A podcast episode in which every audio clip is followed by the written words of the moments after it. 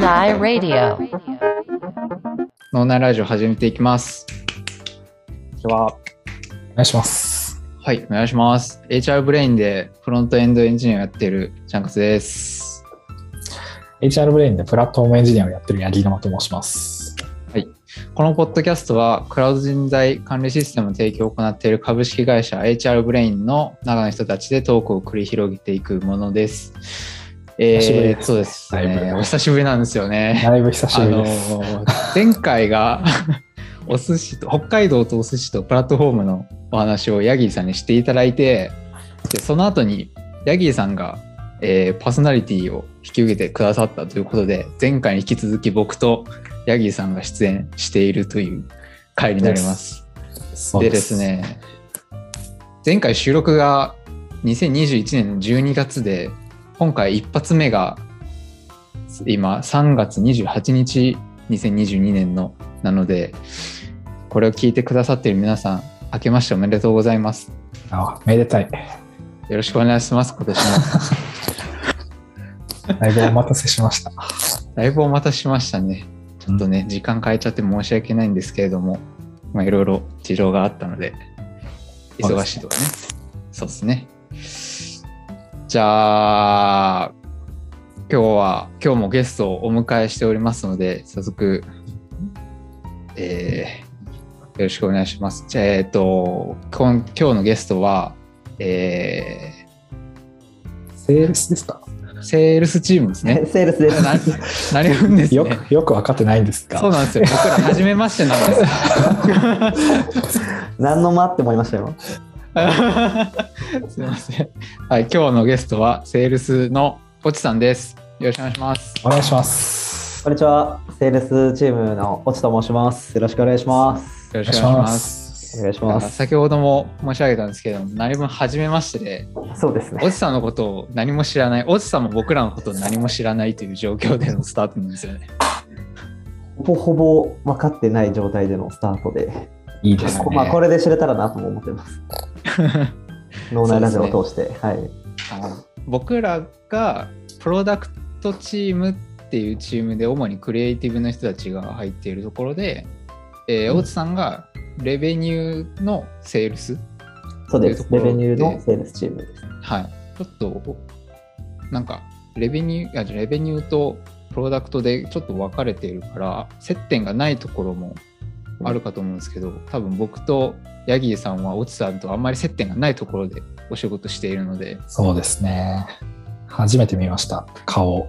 そうですよね。出社ってされてないですよね、お二人は。あんまり。してないです。たまにされてます？たまにしてますね。たまにしかしてないですね。あ、なるほど。うん、僕が福岡で、ヤギーさんが北海道で地方なんでね。そうなんです。あ、そう、福岡と北海道なんですね。あ、じゃあだいぶ遠いですね。だいぶ遠いですよ。だいぶ遠いですね。そうなんです。今週の金曜行きますけどね。あ、じゃあちょっとそこでぜひ、初めまして。対面初めましてをできたらなと。あ、そっか。キックオフですもんね。そうです。そうなんです、そうなんです。はい。ということで、じゃあ、また改めまして、今日はおじさんに、えーセールスのことについてとか、えーうちの製品のことについてとか、ちょっとお話しさせてもらいたいなと思ってます。改めましてよろしくお願いします。はい、よろしくお願いします。よろしくお願いします。さんの自己紹介をお願いしてもいいですか？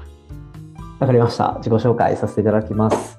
改めて、あの、HR ブレインでセールスやってます、越智智之と申します。年齢は28歳でして、今年29歳になります。1993年生まれで、出身が兵庫県の西宮市っていうところで、あの甲子園球場があるところでございます。で、ただ育ちが富山県でして、え北陸の富山県ですね、石川県の横になるので、まあ、代表の堀さん、弘樹さんだったりとか、まあ、祐介さんだったりとかの近所で育ちましたと。隣の県で育ちましたと。で、社会人歴は結構長くて、もう12年ぐらいになるんですよ。なので、中学出てからすぐもう働いてたんで、ーうん結構社会人の歴は長いんですけど、最初10代の頃はずっとあの現場で仕事をしてましていわゆるその工事の工事現場で働いてる人みたいなイメージですと。で飛び職っていうこう足場屋さんやってたんですけどそこから18歳ぐらいの時からこうバーテンダーやってましてずっと。5年間ぐらいこれもやってました。22歳ぐらいまでやっていてで22歳の時にえチャラブレイに入って今4年目。えじゃあ24歳の時かに入って今4年目。24歳ぐらいまではバーテンダーやって24歳ぐらいまでバーテンダーやってそうですね。そこから HR ブレインっていう感じでそこからずっとセールスをやってますとそうなんだ。はいあんなの自己紹介ですがよろしくお願いします同い年ですねじゃあ、私僕もそうですね。同い年。この3人同い年。え3人？全員？私は今年29なんで、来年の1月、僕29ですね。あそうなんですねあ同い年なんだ上かと思ってましたもう28、29の人たちがめちゃくちゃ社内多いなと思ってます。大体いるんですよね、クリエイティブの本業。へえレベニューだとあの EX の吉田達樹とかあそうですね。あと PDM の田中亮介とかはい。えー、そうなんだ。と同い年ですね。お多いんですか？結構開発側は。多いですよ。私と同じチームの星井さんも同い年だし。星井そうあ星井さんそうなんだ。僕なんかが今入っているチームは5人中3人が同い年です。めちゃくちゃ多いな。めちゃくちゃ多いですね。やばいな。じゃあ、花の93年ということでよろしくお願いします。よろしくお願いします。お願いします。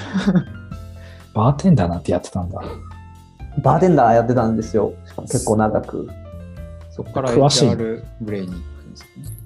から HR ブレインですね。お酒は、まあ、ちょっともう忘れちゃいましたけど、その時は結構いろんなバー行って、カクテルの勉強とかしてましたね。へーすげえ。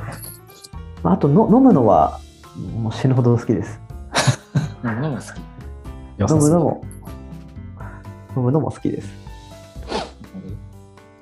じゃあ、そのバーテンダーから HR ブレインに入社したそのタイミング、タイミングというか、そのきっかけは何なんですか？きっかけは、もともと、あ、きっかけは、ひろきさんなんですけど、結論から言うと、ひろきさんっていうのはうちの代表です。表ですね、代表の。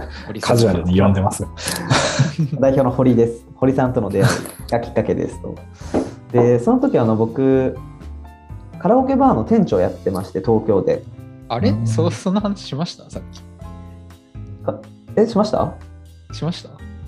バーテンダーやってるのは聞きました。あそうカラオケバー、カラオケ、東京のカラオケバーで店長最後やってたんですよ。20あ、そうなんですね。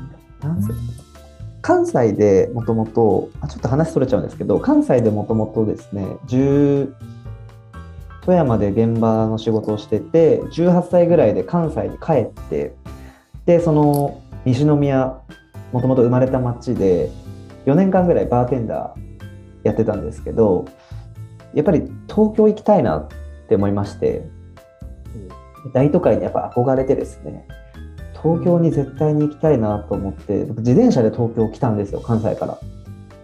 1週間ぐらいかけて。すごいそれが多分何歳だろう ?20、20何歳かな ?2、1 21だ。21の6月とか、梅雨だったんですよ。すごい嫌なタイミング選んじゃったなと思って、ずっと雨で。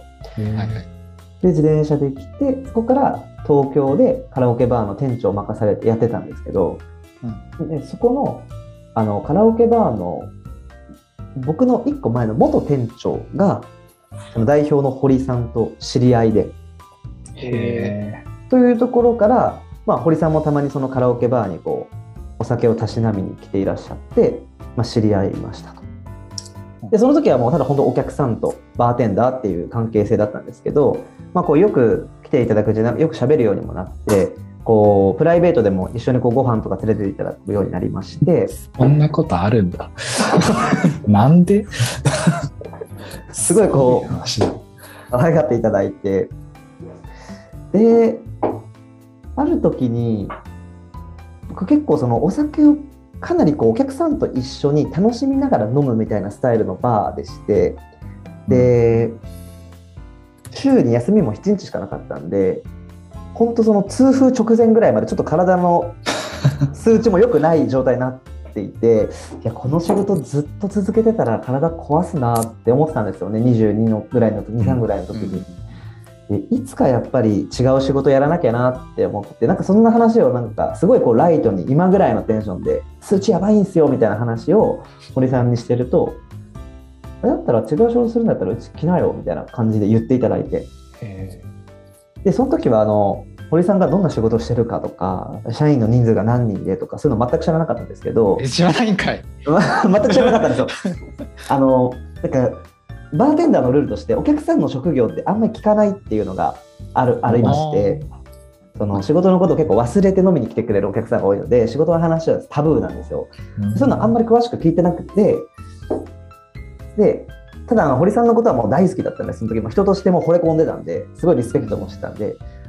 まあ、ひろきさんがやってる仕事だったら間違いないだろうと思って、じゃあ行きますって言って、その翌月からもう働いてたみたいなえーきっかけはそんな感じですかね。すごい話ですね。めちゃくちゃ堀さん目当てというか、堀さんありきな堀さん目当て ね堀さんありき感じだったんですね。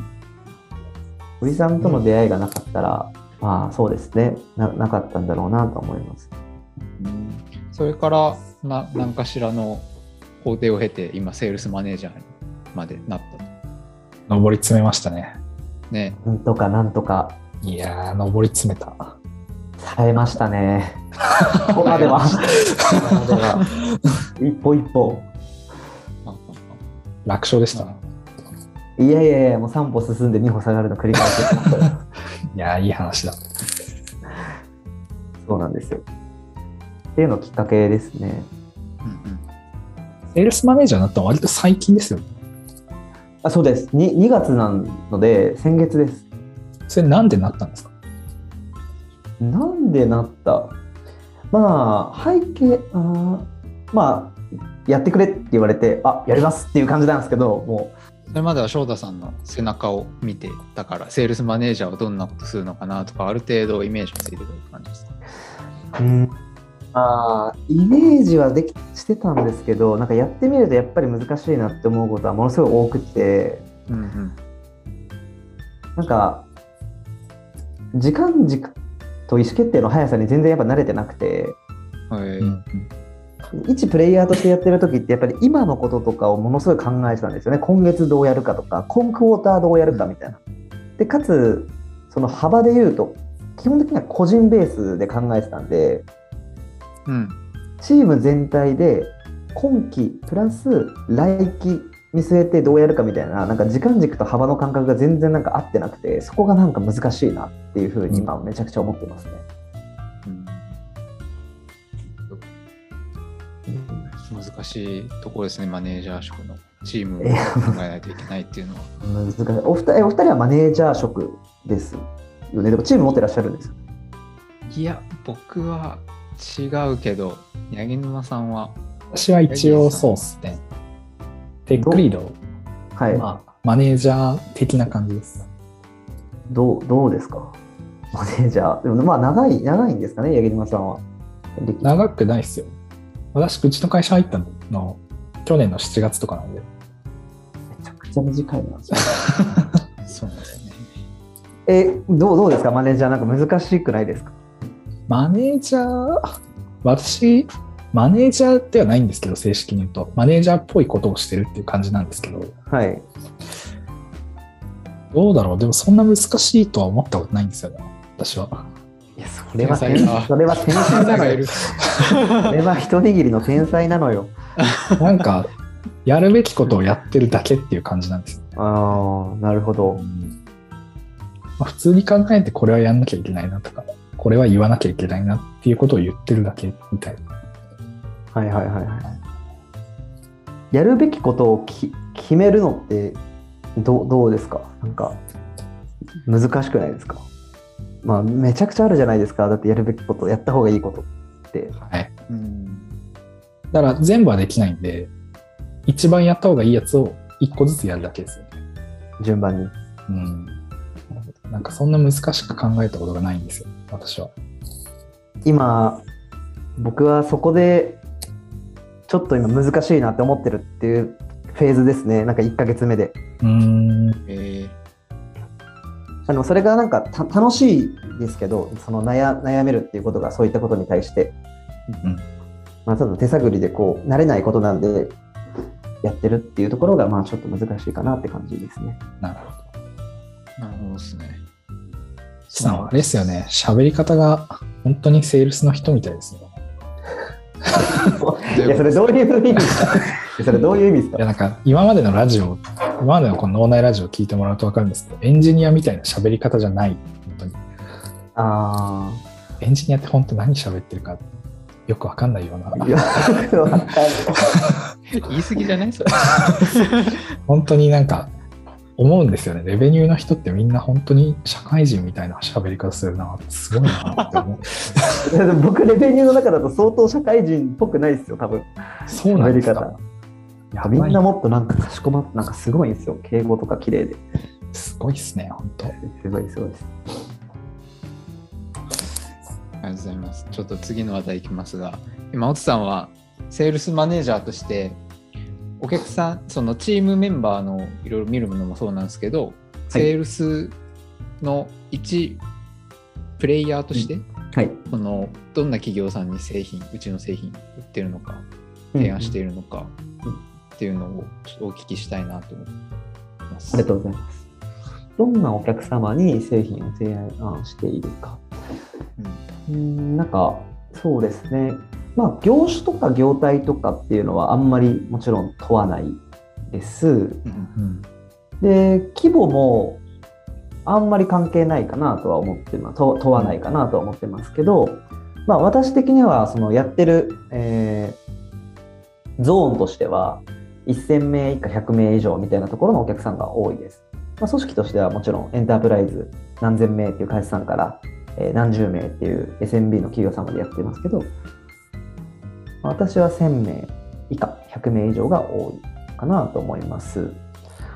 でまあもちろん人事課題持ってるお客さんが全てなので人事課題な業務的なやっぱり人事課題が結構多いんですよやっぱりその効率化だったりとかなんか見える化みたいなところがやっぱりまだまだお客さんの見えている課題としては多いんですけどなんかこうその先にその効率化とかできてじゃあ今人がやってるところをシステムでできるようになったら時間が空くわけじゃないですか。でその時間でじゃあどういうことしていきますかっていうこう、まあ、人材戦略的なところの、まあ、なんかこうお話とかもまあしていきつつ、まあ、今 HR 弁で解決できるところをまあ提案しているっていう感じですかね。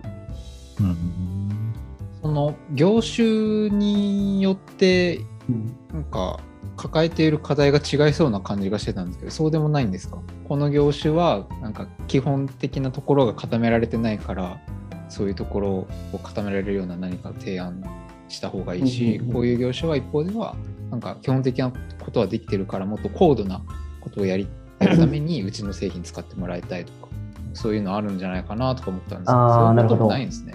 あんまりものすごい大きくはないかなと思っていて例えばはいはい。まあ、ネット系と非ネット系っていうくくりがもし仮にあったとした場合にそのヤフーさんとか例えば、まあ、僕たちもネット系だと思うんですけど非ネット系には例えば製造業とか建設業とか飲食店さんとか、えー運送業とかそういった学校とか病院とかがあった時に非ネット系の方が、まあ、もちろんそのリテラシー的には高くないうん。企業様が多いんですけどなんか課題はあんまり変わらないかなと思っててネット系の企業さんも結局 Excel で評価やってるから効率化したいとか従業員情報がものすごいこうシステムにあったり Excel にあったり散在してるんでちゃんと見れるときに見たい意思決定するときに見たいっていうのは変わらないですかねあんまりどの業種によっても。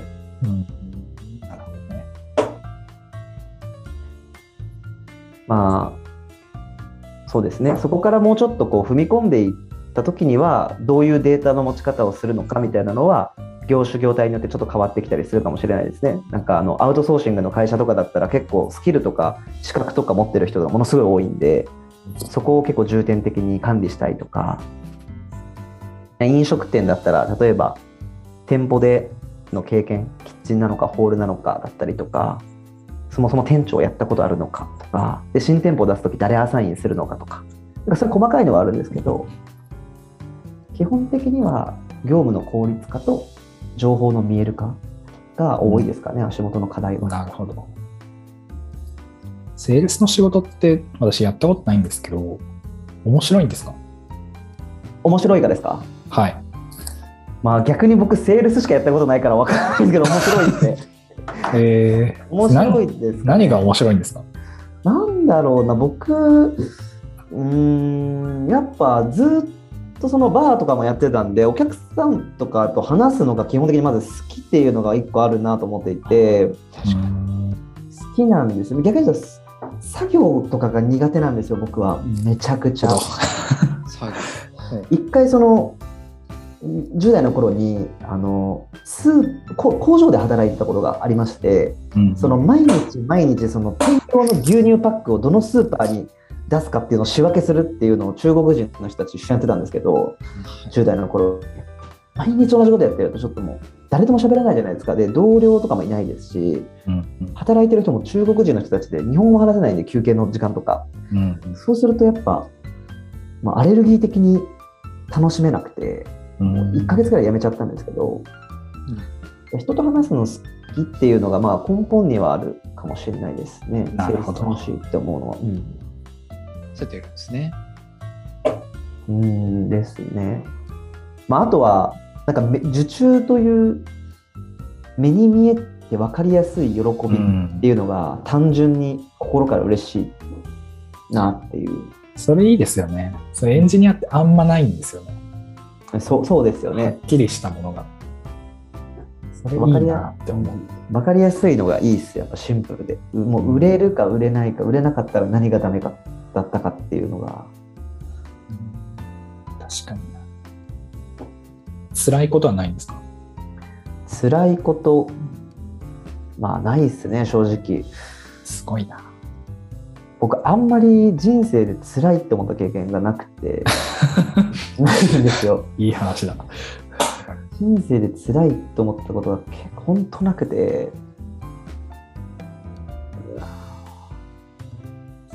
まあうちの会社、うちの会社入って一番しんどかった日、どういう日ですか？一番しんどかった日、なんか体力的な話で言うと、うん。まあ今とかも結構その何て言うんだろう。働いてる時間の長さとかなんかそういう話だと今とか結構ハードだなって思うんですよ。日中とかはずっと朝から夕方まではずっとお客さんとの商談が入っていてもう30分刻みとかでバーって入っていて夜ミーティングとかしてでなんかこう作業系もあるのでお客さんが例えば評価シート作ってほしいって言われたらこう HR ブレインに再現するとかですね。そういう作業系は夜やるんで、なんかそれで結構夜遅くなっちゃうみたいなことはあったりするんですけど、なんかまあ、辛いとかあんまないかすげえな。ね、ないっすね。マジでないっすね。ないんだ。最高ですね。うん。ないっす。ちゃんかさんはあります？しんどかった日ですか？辛い日。辛い日？パッと言われるとな出てこないんだよあならでもしんどかった日は間違いなくあります、あそれはそうですよ。抱えているタスクがめちゃくちゃ増えてきたらしんどいなって思いますねうん。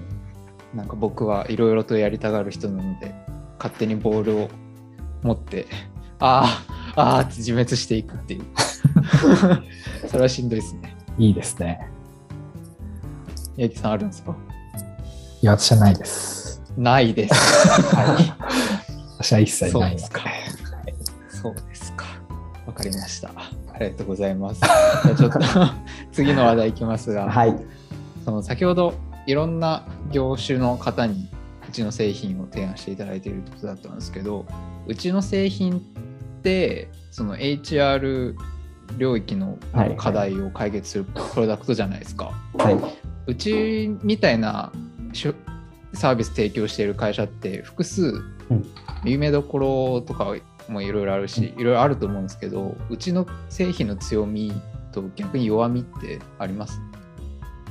あ、あります、あります。えこれって普通に自由に話していいんですよね？なんか。開発の方々に何かこう有益なフィードバックとかそういうことじゃなくていいんですよ。ないないそんなのもいいです。いいですよね。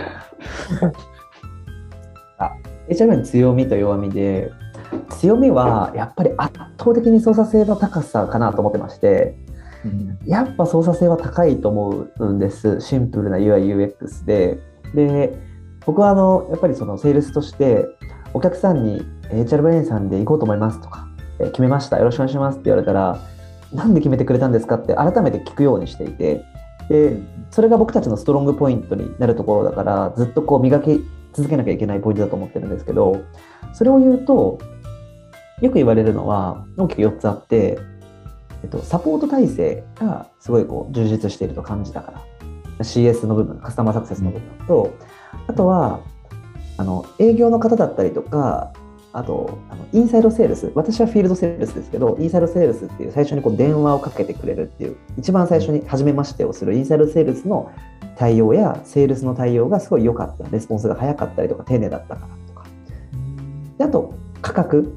価格的な優位性も、まあ、HR ブレインはあると思ってるんで、価格の妥当性が高い。で、もうこの最後がこの操作性。圧倒的に操作性が高いって言われることが多くて、で、この製品のことだとやっぱりこの操作性かなと思っています。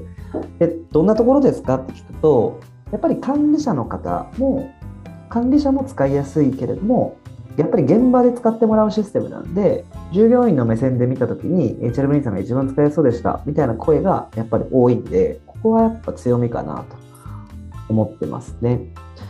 で、まあ、弱みっていうか、伸びしろだなって感じるところで言うと、まあ、後発っていうこともあり、機能の網羅性みたいなところでは、まあ、まだまだこう他社さんにはあって HRB にはないみたいなものが一定あるので、まあ、なんかそこは伸びしろとして、逆にそれができるようになったら、受注率どんだけ上がるんだろうっていう、なんかまあ、期待込みの、まあ、弱みみたいな感じですかね。うん、なるほどうんもう今もう、セールスを受けてるみたいでした。契約したくなった。いやでも操作性はやっぱりめっちゃ重要かなと思いますね。やっぱり。で、結構他社さんどうなのかわかんないんですけど、HR ブレインってさっきの非ネット系とネット系の話で、非ネット系の企業様の導入結構多いと思うんですよ、割合として。多分半分弱ぐらいあると思っていて、でそういう会社さんだとやっぱり今のとか絶対マストのポイントなので、ぶっ刺さるんですよね、現場が使いやすいって。うんうんそうです、そうです。それは強みですね。操作性いいんですね。僕、HR 業界これが初めてなんで、初めてうちの製品触った時にもう管理系がめっちゃ多くてもうわかんねえってなってて。管理者権限とか、管理者じゃないけどめっちゃ高い権限が欲しいとか。はいはいはいはいはい。うわあ権限多いな意味わかんないなとか思ってたそんなの中でも操作性は高いと。高いと思いますね。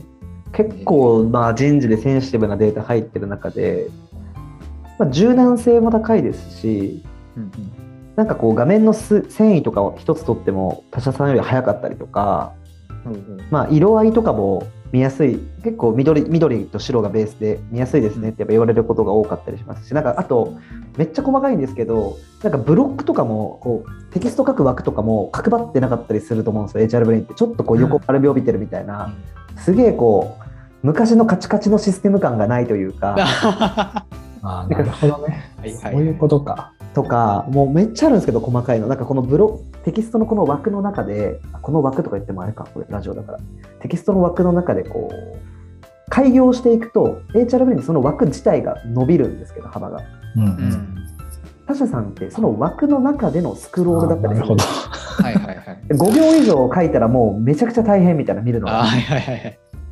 とかまあいろいろあるんですけど総じて操作性が高い UIUX が素晴らしいううん、細かいユーザーへの心配りが出ていると。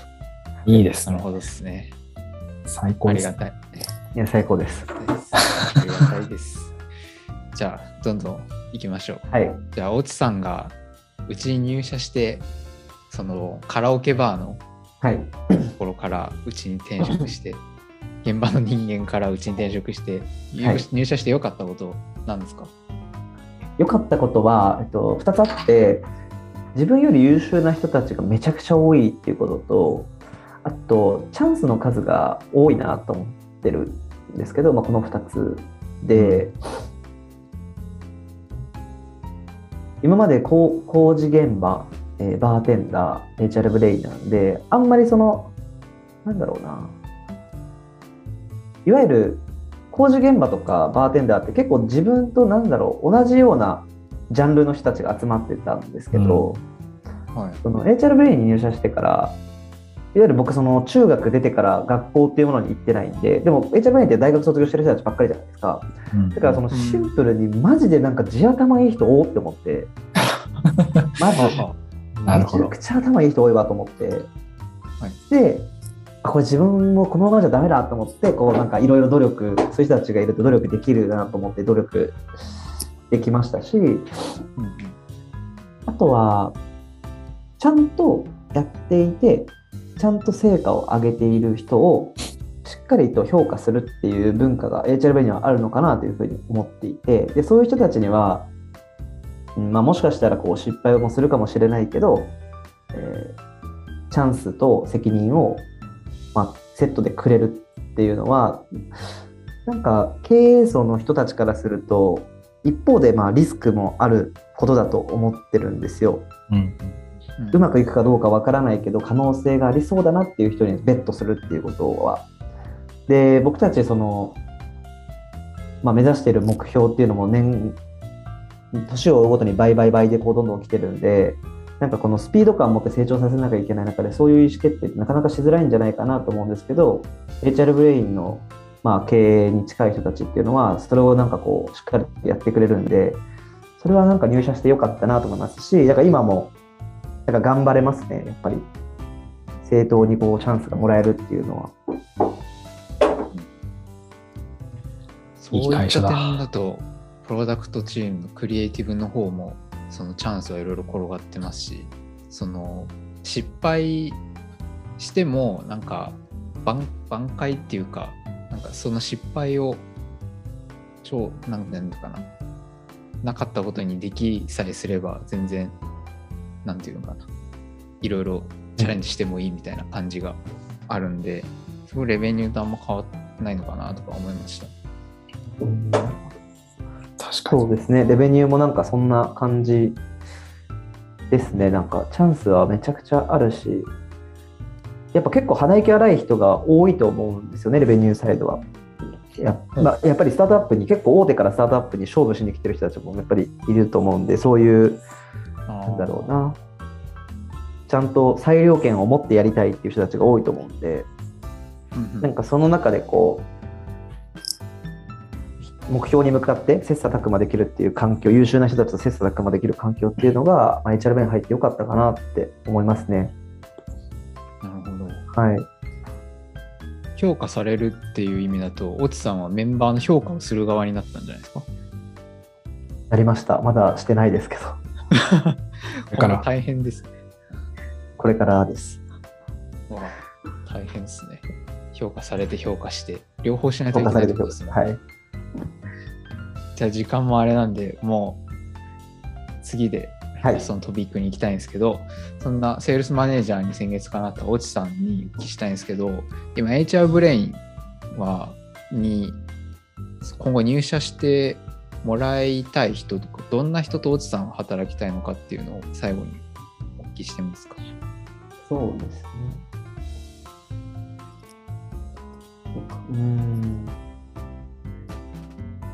向上心があってで素直でいい人っていうことになんか尽きるかなとは思ってます。で正直そのわかんないスキルとか能力とかってまあ開発側とレベニュー側でも求められることとか違うと思うんでそういう細かい話はあんま分かんないんですけどなんかそういったものって向上心があって素直でいい人だったら通に身につくんじゃないかなと思ってて時間はかかったとしても。う。うん。でもその逆ってないなと思っていてスキルとか能力がある人がなんか向上心を持って素直になっていい人であれるかってなんか逆はないと思ってるんですよね。逆。最初から、えっと向上心があって素直でいい人であればスキルや能力っていうのは後から身につくと思ってるんですけど、うんうんその逆例えば最初から、えっとスキルや能力はあるが向上心があまりなくて素直じゃなくない人っていうのが向上心を持って素直になるっていうことはないと思っていてうん。でなぜならずっと僕たちってこのもう二十何年間そのマインドとかスタンスできたのに急にここに来て素直になったりとかなんか向上心を持てるかってそっちの方がななる確率もあると思うんですけど難しいと思ってるんですよ。なるほど。でも逆に素直で向上心があるっていうマインドで20年間やってきた人だったら例えばそのこれから新卒とかわかんないですけどスキルとか能力今なくてもそんなのこれから身につくしなんか僕だって今はこうセールスマネージャーでみたいな話してますけど HRV に入社した時なんてタイピングすらできなかったんでうん。いい話だ。本当にもうタイピングでお客さんにメールを送るの一つっても敬語がわからないんでビジネス敬語が。うん。でそれもなんかそれから調べるみたいな感じだったんですけどなんかそういうのってあんま関係ないんじゃないかなと思っていて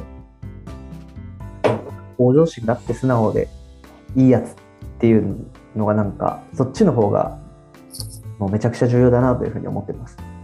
うんうん。いやー、おちさんもズバリそんな人だったんですか？それは自分ではなんか言えないですけど自分ではどうだろうって思いますけど、まあ、僕はでも素直だと思いますね自分でも。なんか言われたことはやっぱり一回やってみようって思いますしなんかまず言ってくれたことにありがとうって思うようにもちろんしてますし自分ができた人間だとまあ思ってないんで入りが教えてもらうことばっかりの状態だったんでで今でも入ってくる人って僕より優秀な人たちばっかりなんでなんかそこの姿勢としては常にそういうのは心がけているかなと思います。なるほいいですね。